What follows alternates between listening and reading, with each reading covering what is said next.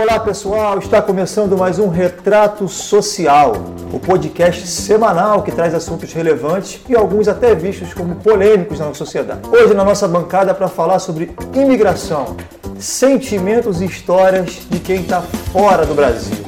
Eu, Rafael Bósio. Eu, Diógenes Júnior. Como você está, Bósio?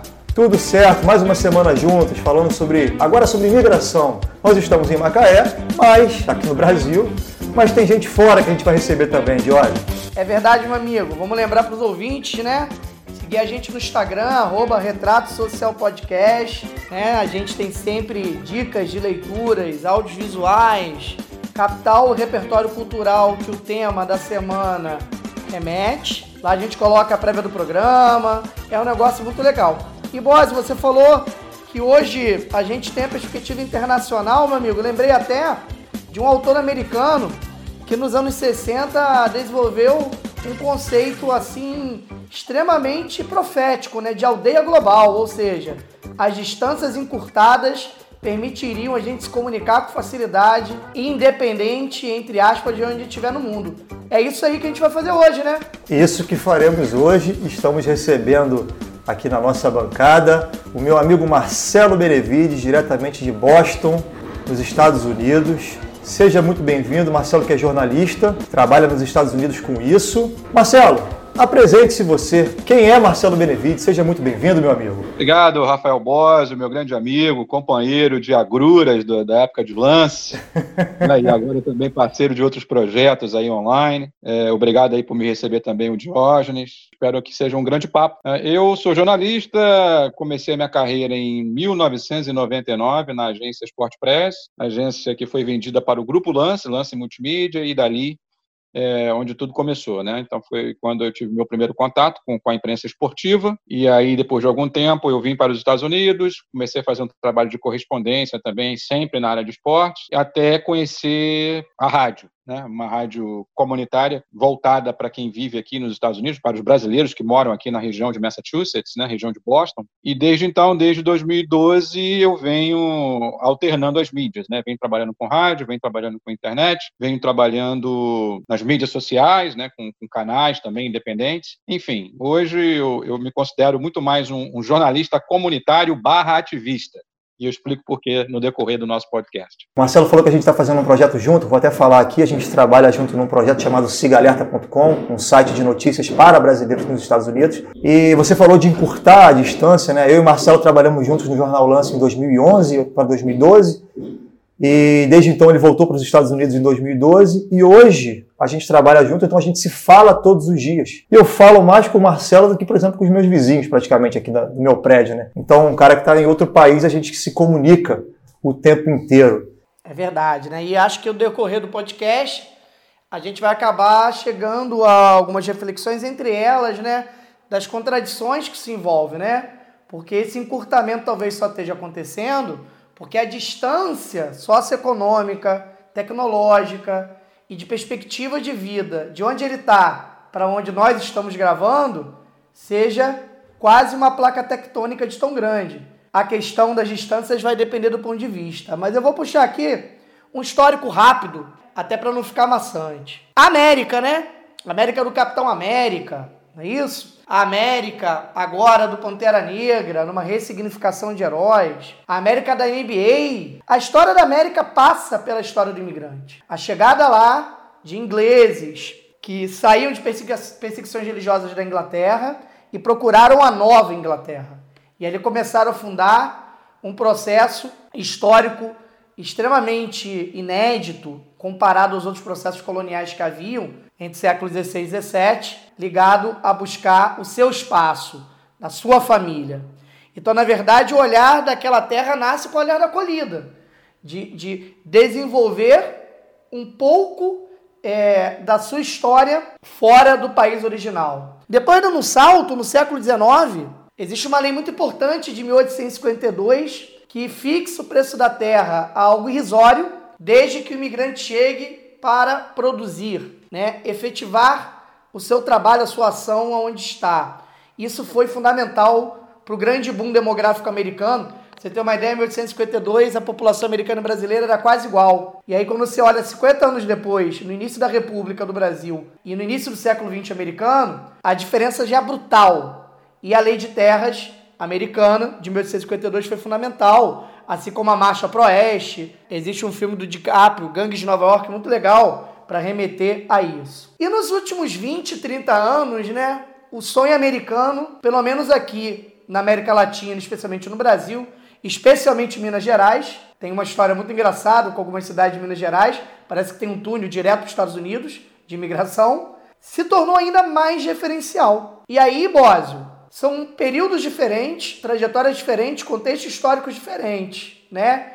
Mas a América teve na sua trajetória uma identidade de receber quem vem de fora. Você acha algo nessa direção, Bósio? Os Estados Unidos me parece que é visto, ou em outros países do mundo também, me parece que é visto como uma nova oportunidade de você construir a tua vida, né? E aí eu trouxe aqui um dado que, por exemplo, o ano que Marcelo foi, foi 2012, quando ele voltou para lá, né? Vou botar aqui 2011, o dado do, da Receita Federal, que em 2011 tiveram 8.170 pessoas no Brasil que declararam saída definitiva do Brasil. Em 2018, tiveram 22.475 pessoas no Brasil que declararam saída definitiva do país. E aí eu queria trazer para o Marcelo essa perspectiva desse crescimento de pessoas saindo. Também tem a crise que aconteceu ali no Brasil em 2014 e tudo mais. E também trazer um pouco desses motivos possíveis aí. A gente não tem uma pesquisa, pesquisas muito claras de todos os brasileiros que saem do Brasil, né? Mas alguma, algumas perspectivas de qualidade de vida, custo de vida,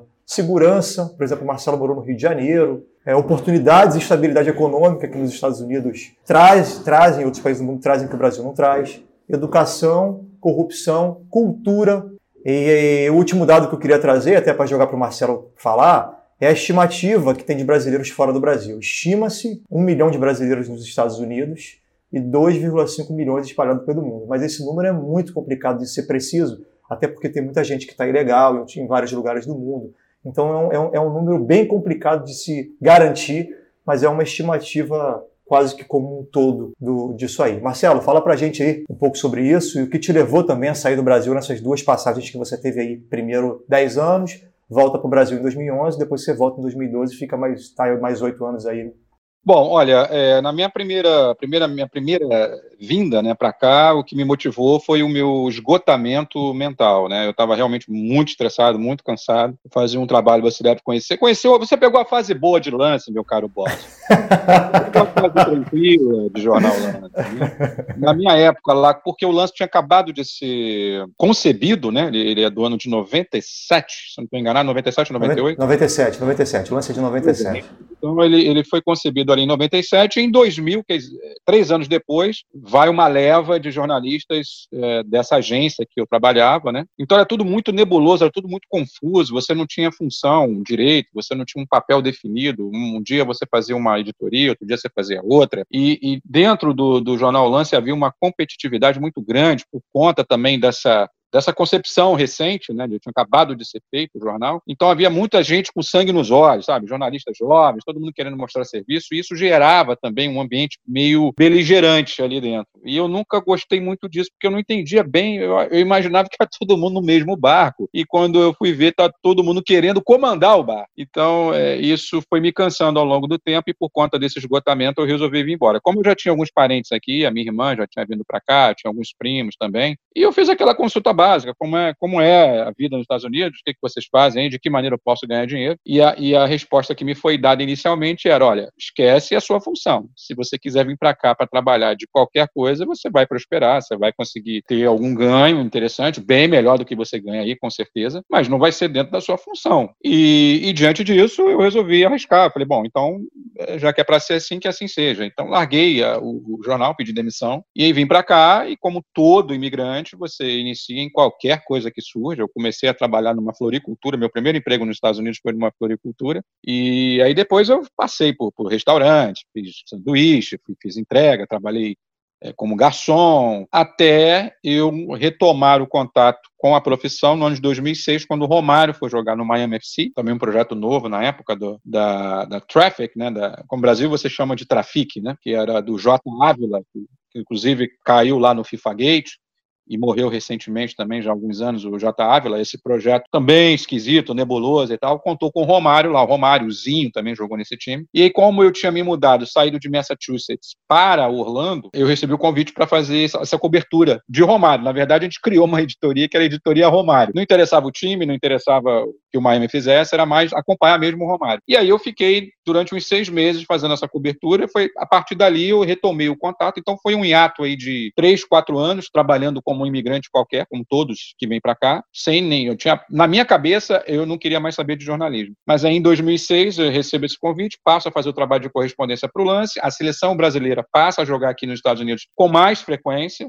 e aí eu passo a fazer a cobertura da seleção brasileira também para o lance, cheguei a fazer para o Globo.com também um ano, e aí depois surgiu a rádio, eu comecei a trabalhar com rádio, aí já passei a, a, a entender mais outros assuntos, não apenas esporte, passei a falar mais de comunidade, falar mais de imigração, mais de notícias locais, mais de assuntos que eu também tenho como bandeira, que é a questão imigratória também, né? Por isso que eu coloquei jornalista barra ativista, porque você não basta apenas divulgar a informação, né? Você também tem que defender uma bandeira, talvez. É, no, no, caso aqui, o desdobramento ele é feito por si só. Quando você publica uma matéria, você vê o engajamento, você sabe quando a notícia, é, vamos usar os termos atuais, é bomba ou não bomba, etc. Para a gente aqui, a, a, informação que você passa, você tem que encaminhar essa informação, por exemplo, para políticos locais, de que forma eles podem ajudar esses imigrantes que aqui estão. Eu cito agora, recentemente, o caso dos estudantes brasileiros, né, que estão impedidos de entrar nos Estados Unidos por conta de um decreto do Donald Trump que é, proibiu a entrada de brasileiros em função da pandemia de coronavírus. Né? Então, eu estou trabalhando nessa informação e, ao mesmo tempo que eu escrevo a matéria, eu encaminho para um, um, deputado local, para um representante local. Quem sabe isso chegue também em Washington e tudo mais. Então, é uma função também que não para na publicação. Né? Então, por isso que eu me considero hoje é, uma pessoa também que atua nessa questão imigratória bem de perto, não apenas divulgando uh, o trabalho que eu produzo aqui. Então, eu posso trazer aqui é, o que me trouxe aos Estados Unidos, eu, eu poderia colocar, foram sentimentos. O primeiro, de um sentimento de cansaço é, mental, cansaço psicológico, e o segundo, por uma questão até de, de um estágio pré-depressivo por conta do afastamento que eu que eu mesmo me impus né, ao meu filho por conta de ter voltado para o Brasil em 2011. Muito interessante, Marcelo. É, sua narrativa, né, seu relato, porque você tem aí dois momentos diferentes, né, é, em torno do, do sentimento, mas é muito, muito interessante também a gente é, fazer algumas, algumas ponderações, porque hoje no mundo o fluxo migratório é algo assim é impressionante, né? Por razões das mais diversas, fome, guerras. A gente tem uma quantidade de refugiados, que é, claro, muito diferente. Falar de a imigração, ela é um fenômeno global que vai envolver diversos, diversas causas, diversos agentes diferentes, né? É, mas, mas hoje nesse mundo globalizado, a imigração hoje ela bate a porta tanto dos lugares que estão refutando pessoas quanto daqueles que atraem, né, de uma maneira muito séria. E a gente estava pensando sobre a discussão de perspectivas positivas, né? As diferenças que fazem a diferença para ficar nos Estados Unidos. E eu parei para pensar, para te perguntar, se aqui o senso comum, né, ou uma parte da imprensa talvez, mas eu não gosto muito desse discurso, parece até torcedor de futebol, imprensa, Aí vira um negócio assim, uma entidade vaga, né? Existe talvez um estereótipo, você pode confirmar se é um estereótipo ou não, de construir muito mais uma imagem só positiva do que problematizar. Eu costumo dizer para meus alunos assim, em algumas aulas específicas: calma, gente, os Estados Unidos não é só a Disney, tudo bem? Quando a gente vai problematizar, por exemplo, a questão racial, e a gente está vivendo um momento muito sério aí na verdade, está tendo divulgação de uma história que, que permeia os Estados Unidos estruturalmente e que é muito grave, né? A gente tem, por exemplo, o documentário do Danny Wade que jogou no Miami quase qual momento da sua carreira, mas veio de Chicago, a história da periferia de Chicago ali, né, nos anos 80, anos 90. A gente, se a gente abre um pouquinho a sociedade americana, essa construção estereotipada, que se faz um pouco, eu acho que quebra, né? Mas é claro, se tanta gente vai, se tanta gente busca, e se esse discurso se reproduz há anos, tem que ter alguns aspectos diferenciais. Então acho que tem duas perguntas em uma. Você concorda que é um estereótipo e que o interno, os problemas essas outras perspectivas muito graves que também há nesse país, fica no segundo plano, terceiro plano por aqui, ou você discorda disso? E a segunda pergunta é: quais são as diferenças que você acha que faz a diferença para essa história pela América ser tão recorrente de imigração? Olha, como você, na sua introdução, você já, já trouxe um, um, um, um histórico interessante de que isso aqui é um, é um país literalmente feito de imigrantes, né? Eu, inclusive, estou na região da Nova Inglaterra, eu pertenço aqui a Massachusetts, onde tudo começou. A história, a história americana começou por esse estado aqui onde eu estou, né? Então, é, é, essa história, ela acompanha os Estados Unidos desde sempre. Então, altera-se um pouco aqui, um pouco ali, com um determinado comandante que quer de alguma maneira, asfixiar a imigração, e, e isso aí independe de partido, que fique claro, embora o discurso xenófobo, um discurso racista do atual presidente, Donald Trump. Mas lá atrás, se voltarmos um pouquinho na história, no ano de 95, o Bill Clinton também lançou as suas diretrizes é, programáticas em relação a uma, uma, uma, polícia mais ostensiva em relação à imigração. Né? Então, lá também começou toda a punição, aquele que vinha deportado e depois era flagrado novamente pegaria uma punição de 10 anos, né, ficaria impedido de entrar nos Estados Unidos.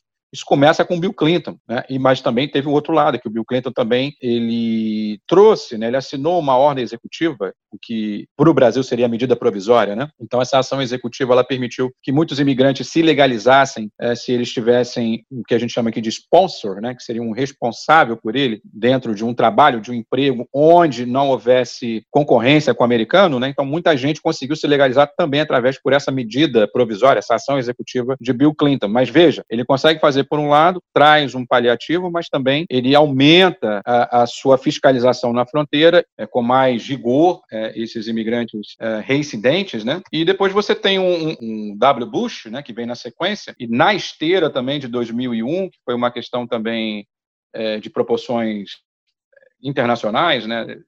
Logo em seguida, tão logo assume o W. Bush vem 11 de setembro de 2001, e isso só piorou a questão da imigração, né, na questão da, da, da fiscalização. Piorou muito também com o W. Bush, ele, ele instaura um programa conhecido como Comunidades Seguras, que visa dar poder de polícia melhor dizendo, poder de imigração ao policial local, o que isso significa se alguém é pego, por exemplo, dirigindo sem uma carteira, uh, este imigrante ele poderia ser levado para uma agência federal e não apenas pagar por uma infração por estar dirigindo sem uma licença apropriada. Né? Então, isso começa com W. Bush, depois vem o Obama com o discurso de que legalizaria, de que faria uma reforma imigratória, o que não aconteceu. Então, ao longo de oito anos, o Barack Obama ficou com essa dívida também com a imigração e, pior, foi o presidente que mais deportou na história dos Estados Unidos. Foram mais de 2 milhões e meio de pessoas deportadas no período de Barack Obama Obama. E aí, depois, na sequência, vem o Donald Trump com esse discurso anti-imigração, com esse discurso de que ia mandar todo mundo embora, com esse discurso de que construiria um muro, etc, etc, etc. E também trabalha aí a passos largos para, quem sabe, bater esse recorde de deportação de, Donald, de Barack Obama, mas já há um aumento bem significativo no número de prisões de imigrantes, né? Então tudo isso ao longo aí eu estou trazendo para vocês as últimas décadas, né, de Clinton para cá. Eu não quero nem me referir ao que acontecia antes disso aqui, até porque houve uma anistia com, com Reagan em 86, né, que foi a última grande anistia que esse país vivenciou. Mas quando chega Clinton e passa por W. Bush, passa por Obama e agora com Donald Trump, os imigrantes vêm sofrendo sistematicamente com perseguições. É, e aí, isso talvez é, não entre na cabeça das pessoas que estão no Brasil, ou de qualquer pessoa que não conheça profundamente a história da imigração nesse país, o papel dos imigrantes, dos imigrantes aqui nos Estados Unidos, eles não conseguem entender como pode a pessoa entrar ilegalmente ou ficar ilegalmente também. Muito, isso é muito comum, né? As pessoas virem com o visto né, apropriado, mas depois elas expiram o prazo e acabam permanecendo aqui. Como pode essas pessoas, né, ou vêm ilegalmente ou se tornam ilegais e continuam vivendo aqui nos Estados Unidos buscando direitos, que, o que seria uma contradição, mas isso é uma questão de configuração da sociedade americana. A sociedade americana foi construída com os imigrantes. Né? Então, se você é, é expulsa os imigrantes daqui, se você manda embora, nós falamos no universo de um milhão de brasileiros, mas você multiplica isso aí por 20. Hoje, né, segundo o Instituto Pew Research, também é um estudo que você deve levar em consideração, mas não é preciso, porque não tem como precisar quantas pessoas estão aqui nesse país sem documentos, mas pelo menos aí 20 milhões de imigrantes esperam por uma reforma migratória. Né? Então, você imagina você mandar embora 20 milhões de pessoas, como ficariam os negócios, né? a área de serviço, como ficaria a prestação de serviço, porque quem é que vai entregar pizza para o americano, quem é que vai limpar a casa desse americano, quem é que vai fazer a jardinagem desse americano, e por aí vai, quem vai fazer a construção, embora as pessoas não entendam essa questão do, do, do discurso pronto, do discurso fácil, né, uma vez que você está ilegal, você não tem que ter direito a nada, não é bem assim que funciona aqui nos Estados Unidos, diferente da Europa, por exemplo, que há uma, uma perseguição muito maior. Lá na Europa, se você não tem um documento, você praticamente não trabalha. Aqui nos Estados Unidos, não, você consegue trabalhar ainda que você não tenha um documento. Eles criam uma, criaram né, uma figura chamada IT number, que é um número, nada mais é do que um número paralelo ao equivalente ao CPF no Brasil, estritamente para você declarar o seu imposto de renda. Então, o legislador fala para a população americana o seguinte: olha, nós não queremos você aqui, mas desde que você pague o imposto de renda, a gente te tolera. Então, esta é a questão da, do IT number, desse, desse número específico para fazer a declaração do imposto de renda, o que reforça a tese de que os imigrantes sim são bem-vindos. Claro que os políticos não os querem aqui para uma questão política, né, porque há uma talvez aí uma grita né, de, de, muitos americanos mais xiitas ou dos americanos que não reconhecem a própria história de querer tirá-los daqui, né? Mas essa não deveria ser a função, não deveria ser o discurso. Esses mesmos americanos que bradam contra os imigrantes dependem deles em muitas situações. Vocês, vocês imigrantes, né, o imigrante como um todo, o brasileiro que está aí, ele passa por uma situação que muitas vezes ele tem uma vida mais confortável é, por conta do trabalho que ele tem, por conta de toda uma situação que ele tem, mas também você fica ali num certo medo do que acontece, do que, do que pode acontecer com você. Às vezes até legalmente, porque, como você falou, a polícia tem às vezes uma, uma autoridade contra imigrante. As questões, por exemplo, se você não está 100% legal tem algumas coisas que você pode acontecer. Então, por um lado, se você vive bem, né, você pode viver melhor, às vezes, financeiramente do que você vive no Brasil, mas você não está no seu lugar, né? você não sabe o que pode acontecer. E isso gera, pode, pode causar um medo muito grande para vocês que estão aí, né? Voltando ao tema, eu acho que essa foi a abordagem, inclusive, do Diógenes, na questão do, do, da percepção das pessoas, o que traz as pessoas virem para cá tem o seu ganho. É óbvio que se você fizer uma pesquisa, eu talvez eu não me enquadre na pesquisa, da maioria, né, que, que, traz a pessoa para cá o que a falta de oportunidade no Brasil, o perfil do, da pessoa que tentou de tudo e não deu certo, é, a questão da segurança, pessoas cansadas. Tem muitos brasileiros hoje que chegam aqui porque escolhem morar nos Estados Unidos, porque tem uma vida estável no Brasil, tem, vamos chamar assim, tem toda a segurança financeira necessária, mas não se sente seguro fisicamente, tem que viver numa ilha, tem que viver pagando segurança, etc. Então eles vêm para cá. Então mudou um pouquinho também esse perfil do brasileiro que chegou recentemente. Mas em geral é a questão financeira. Em geral, se você fizer uma pesquisa, um dado da realidade é a questão financeira. Então, existe sim ah, uma preocupação psicológica, né, como você colocou, da, da, bom, eu estou aqui hoje, amanhã ou depois vem uma polícia bate na minha porta. Não é assim na prática que funciona. Por isso que é difícil das pessoas entenderem os trâmites burocráticos, as leis que protegem, inclusive, esses imigrantes que não têm um documento, por mais paradoxal que possa parecer. Então, tem muito imigrante que hoje está na ilegalidade, mas tem direito adquirido. Por exemplo, ele não pode ser preso sem um mandado de busca e apreensão, sem ter contra ele um mandado expedido por um juiz. O que o Trump tentou derrubar e vem tentando derrubar isso. Ele quer acelerar as deportações, ele quer que esses imigrantes sejam expulsos à revelia, praticamente. E não, existe um ordenamento jurídico que protege esses imigrantes também ainda que eles cruzem a fronteira ilegalmente, por exemplo, eles têm que ficar em uma detenção, muitos deles respondem até em liberdade. Então, há toda uma questão processual que precisa ser observada. Né? Então, e, e, o que é difícil para quem não está aqui de entender. Né? Você pensa, eu devolvo a pergunta para vocês. Vamos lá, um, um, boliviano resolve morar em São Paulo e ele está ilegal e está trabalhando. Qual Essa seria é uma questão muito legal. Até porque é, você está falando, e eu estou fazendo aqui diversas reflexões o número que você deu representa aproximadamente 7% da população que hoje habita os Estados Unidos. Os Estados Unidos é um país hoje que aproximadamente tem 320 milhões de pessoas, né? Vai variar aí nos dados, nas fontes, mas a gente está falando, por exemplo, um contingente populacional que é muito maior que o brasileiro, que já é um dos países com um dos maiores números de habitantes do mundo. Né? É muito complicado a construção, às vezes, de, de, de, de dessas explicações quando a gente pega um volume desse. Né? Um país continental desse, né, Marcelo? Um país, uma realidade federativa, uma história federalista como a dos Estados Unidos. E também vem à minha mente a gente vive um momento de negacionismo em grande parte do mundo. Então também não seria diferente pensar o crescimento de uma extrema-direita por aí, por mais que seja muito estranho para a história clássica da democracia americana, mas que relativize questões da democracia. Essa galera parece que faltou aula do iluminismo sobre três poderes, a importância da tripartição Sim. dos poderes e, e, e quer algumas respostas. E sobre o boliviano, não tem a menor dúvida que no momento que a gente está, um bom pedaço da sociedade ia chegar a alguma relação do tipo que a Bolívia é próxima da Venezuela, mesmo não sendo necessariamente.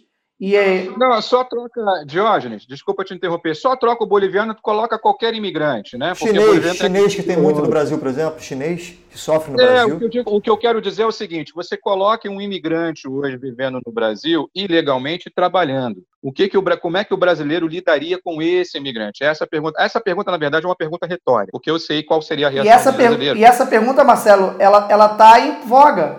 É só a gente ver o trabalho recente do Jorge Jesus no Flamengo e a maneira como a retórica de grande parte é, dos técnicos de futebol é falar de que eles não têm o que ensinar pra gente, a gente é pentacampeão do mundo, né? É, e ele tá legal no Brasil, ele tava legal no Brasil. Né? Tem isso ainda. É, é, verdade. Isso, não, ele foi contratado, exatamente esse é o ponto que o Bosio levantou. Ele foi contratado tudo com a mais perfeita transparência, né?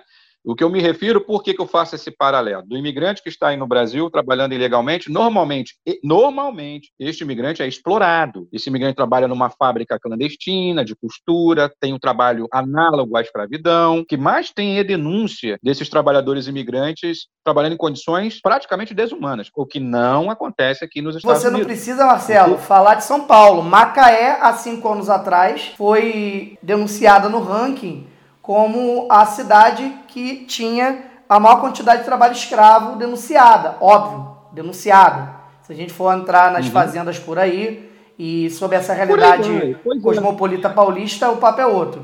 E aqui nos Estados Unidos você não tem, é, é, é claro que se você for para o campo, a exploração, mas a exploração é, no, na, na, no, tipo de trabalho. Né? Então, por exemplo, o camarada trabalha 80, 100 horas por semana e ganha ali o salário mínimo, que seria, aí varia de estado para estado, mas vamos lá, 8 dólares a hora, 10 dólares a hora dependendo do estado. Aqui em Massachusetts é de 12,75, mas tem muito também da, do, do, próprio imigrante querer trabalhar porque ele ganha por hora, né? E aí por conta da quantidade de horas isso faz o salário dele, que eu acho também que é uma relação que precisa ser repensada dessa quantidade absurda de, de horas para a pessoa poder ganhar um dinheiro que ela considera é, o necessário para ela. Mas veja, então o que eu quero trazer para vocês é o seguinte: aqui nos Estados Unidos, o imigrante, em geral, ele é bem-vindo pelos empresários, pela a, a, a, a força né, da mão de obra imigrante ela é muito benquista aqui nos Estados Unidos porque sabe que há uma demanda. E essa demanda ela não é suprida pelos americanos, em hipótese alguma. Os americanos,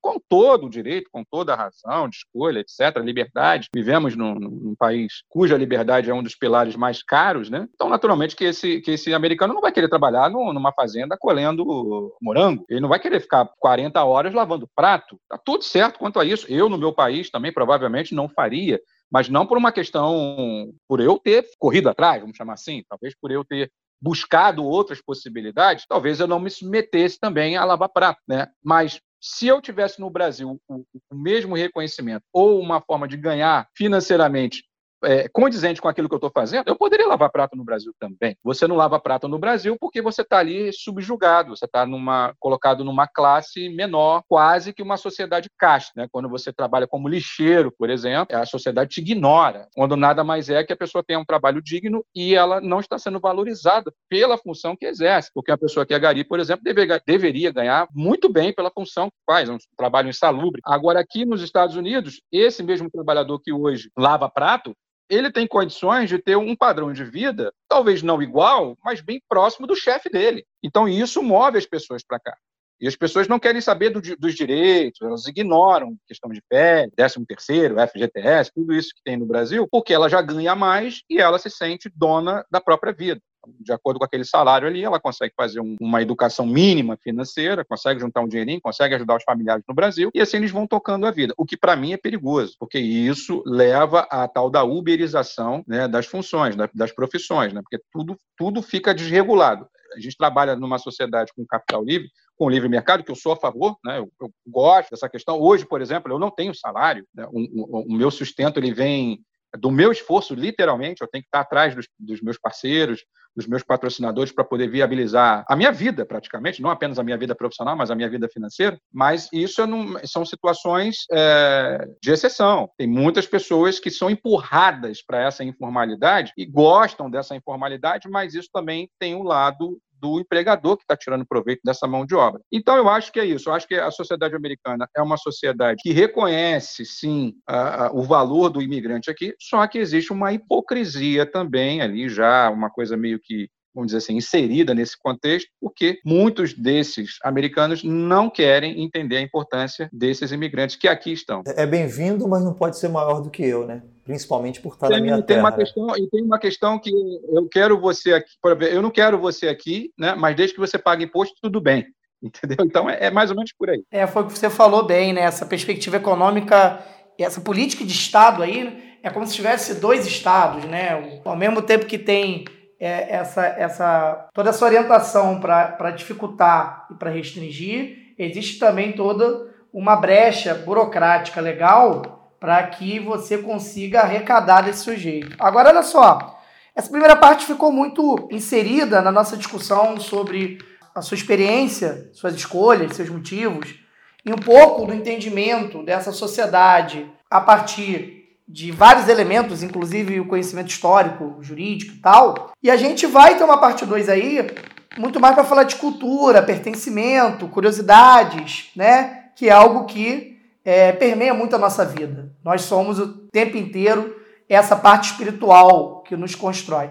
E aí eu queria fechar essa parte para que você, de certa maneira, linkasse com a gente é, esses dois mundos, né?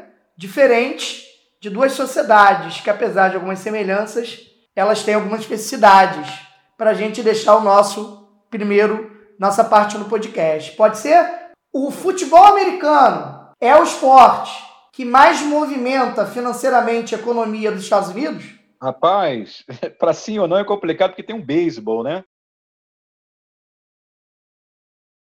É, a visão nossa aqui Diferente do futebol brasileiro, as grandes celebridades do basquete americano têm protagonismo social e político, vão para a rua, vestem não só a camisa, mas exercem um papel lá no front. Você concorda com isso? É, os jogadores, por exemplo, é, da NBA, a maneira como eles é, não ficam neutros em relação a questões sociais de grande apelo, como a questão racista. Tem um papel importante na, na, no posicionamento político. Olha, é, entre si não dá para é, é, é, é, complexo, não dá para responder sim nem não. O LeBron James, por exemplo, ele é criticado por não assumir sua função social em temas delicados. Ele demora a se posicionar em muitas questões, né? Então, eu diria sim, não. Há jogadores que sim se posicionam fortemente e outros não, outros se isentam. O que vocês acompanharam o documentário da ESPN lá, o Last Dance? Vocês, vocês chegaram a ver lá? Vocês chegaram a ver o Michael Jordan? Sim. É, o Michael Jordan teve, foi criticado por isso, né? Por não se posicionar. Ele foi cobrado, ele foi, foi cobrado. Cobrado porque na época um candidato negro pela causa é, lá da Carolina do Norte é, é pediu o apoio dele e ele se isentou do sim, apoio. Sim. Foi muito criticado. Ele não queria falar sobre política, que o negócio dele é jogar bola. Essa é a questão. Eu acho que hoje, quando você tem a sua publicidade natural, porque você exerce uma função pública, você deveria sim se engajar, entendeu? Eu acho que se você acredita numa causa, você tem que se engajar. Não quer dizer que seja a minha causa. Sem dúvida. É a, a causa particular do jogador. E muitos deles. A, a sensação que a gente tem daqui, né? Pode ser uma edição, mas, por exemplo, a história do Michael Jordan, ele estava não só preocupado em é, jogar basquete, mas vender tênis, né? A resposta dele é muito ligada a isso, né? O republicano. É, a questão comercial. Né? Ele não queria desagradar uma ala, né? Exatamente. Ficar na dele. Mas hoje a gente vê o Lillard, a gente vê o Westbrook, a gente vê uma galera aí que tava lá na rua. Sim. Tava lá na rua da NBA junto com os movimentos. Sim, sim. Você não imagina aqui o Everton, o Neymar, você não imagina os jogadores de futebol indo para a rua para fazer contestação política. Então, é, a, a sensação que dá mesmo sendo tendo variáveis, que a gente aí ainda tem uma cultura e outra, a gente está falando de super estrelas, né? A gente está falando de mega estrelas, bilionárias. Mas está lá o cara na passeata, na manifestação, É, é... Não é só postar uma coisa no Instagram, né, Diógenes? É o cara tá presente mesmo na política, né? Sim, é porque a, a, a, grana é fácil. Você cria uma fundação e pronto. Você se livrou da sua responsabilidade, entre aspas, né? Aí você vai lá, atende a, a dezenas de milhares de crianças. Lindo. Só que a sociedade, é, ela, ela tem as suas demandas, né? Não é simplesmente você fazer doação ou, ou, ou da escola, o que é ótimo, o que, o que também pode ser feito e deve ser feito né, mas existem outras questões aí da sociedade que esses atletas poderiam sim se posicionar. E questões aí também relacionadas à orientação sexual, também a mesmíssima coisa. No futebol, você nunca vai ver um jogador se assumindo. Quando se assume é, numa determinada orientação, ele já é alijado ali do, do, seu ambiente. Né? Então, assim, é difícil. O futebol hoje, hoje não, desde sempre. O Pelé também, vamos voltar, já que a gente aqui é um programa um pouco de história também, sempre foi criticado porque ele dizia que ele nunca foi alvo de racismo. Mas o Pelé, né? O Pelé é acima de qualquer. é uma entidade, né? É, doideira, é. doideira. Surreal. Comida americana é tão fast food assim ou é o que chega aqui? Mito! E olha, e eu um dia vou virar blogueirinho de internet para mostrar que isso é um mito. o, que mais tem, o, que mais, o que mais tem aqui é restaurante bom. É porque nós brasileiros, nós somos, nós somos pedantes, né? Nós temos, temos que reconhecer também, porque tem, existe lá o, o, complexo de vira-lata, tão propagado, né, que foi criado pelo grande Nelson Rodrigues e tudo, mas também tem o outro lado da pedância, da arrogância, do brasileiro achar que é o melhor na música, que o brasileiro é o melhor no futebol, e o brasileiro acha que é o melhor na comida também, né? Então ele acha que a comida brasileira é a melhor coisa do planeta. Não é. A comida do Brasil é uma comida excelente. Eu adoro feijoada, eu adoro vatapá, eu adoro acarajé. Estou falando de comida típica brasileira, né? Agora, você tem a comida italiana, você tem a comida oriental, e aqui nos Estados Unidos você tem tudo isso. Por quê? Porque é um país de imigrantes. Então você tem todas as culinárias aqui ao seu dispor. Come fast food quem quer, amigo. Muito bom, É o que bom, chega daí para cá, que é o problema então, meu amigo. Muito legal, Boaz. Essa primeira parte do nosso podcast teve várias discussões, vários aprendizados e aula de história, né? Nosso jornalista Marcelo deu aula de história pra gente. Mas acho que a gente pode encerrar por aqui porque tem que deixar o gostinho para a galera para a continuação do programa, que vai falar sobre a questão cultural. Não é isso? Vamos falar sobre questões sociais, vamos falar sobre saudade e vamos conhecer a história de uma cidade que foi reestruturada e completamente transformada pelos imigrantes brasileiros. Então, na próxima semana é a segunda parte do nosso episódio 8 sobre imigração com o nosso convidado diretamente dos Estados Unidos, Marcelo Benevides. Até semana que vem, gente!